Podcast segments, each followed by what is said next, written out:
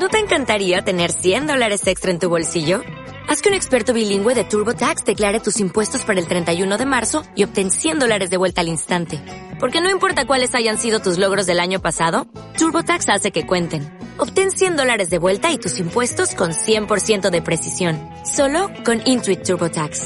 Debes declarar para el 31 de marzo. Crédito solo aplicable al costo de la presentación federal con TurboTax Full Service. Oferta sujeta a cambios o cancelación en cualquier momento.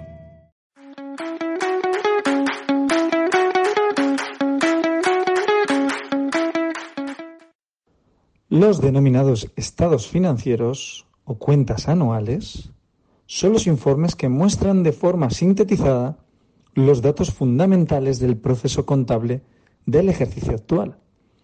Su formulación se realiza una vez al año después de la terminación del ejercicio económico que normalmente coincide con el 31 de diciembre.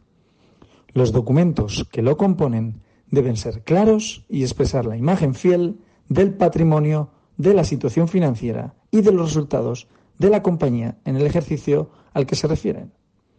Aunque cada país regula el contenido obligatorio de los estados financieros, se suele estar conformados por los siguientes elementos.